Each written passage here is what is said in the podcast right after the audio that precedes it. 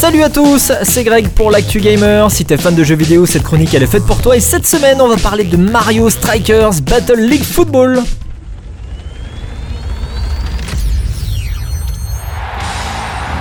Annoncé au dernier Nintendo Direct, Mario Strikers fera son grand retour le 10 juin prochain sur Nintendo Switch avec sa version dédiée, Mario Strikers Battle League Football. Dans ce jeu de football où tous les coups sont permis, les murs électrifiés auront raison de quiconque sera projeté dessus et les joueurs devront troquer la méga frappe de Mario Strikers Charged Football qui pour rappel marquait 6 buts d'un coup contre l'hyper frappe qui n'en marque plus que 2.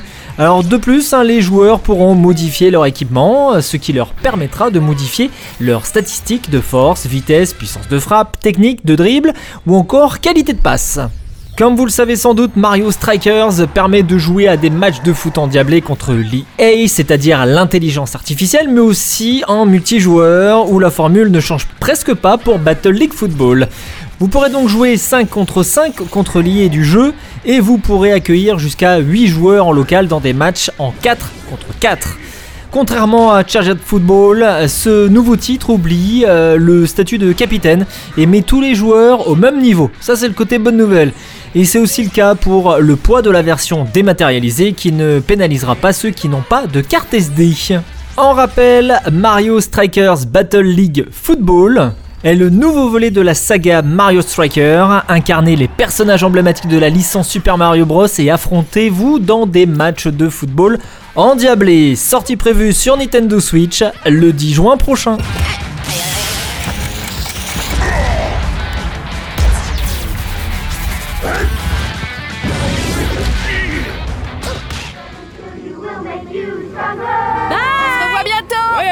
Hackett Quarry déchire tout Et on va terminer cette Actu Gamer en parlant de The Quarry. J'aimerais simplement que vous soyez à l'abri avant que le soleil ne se couche.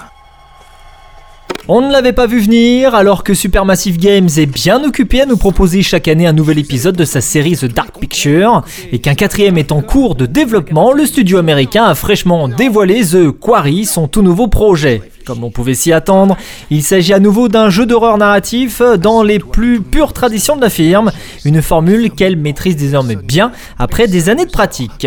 The Quarry fera donc hommage au grand slasher du genre apparu dans les années 80-90. Pour le pitch même de l'aventure, on ne sera pas dépaysé.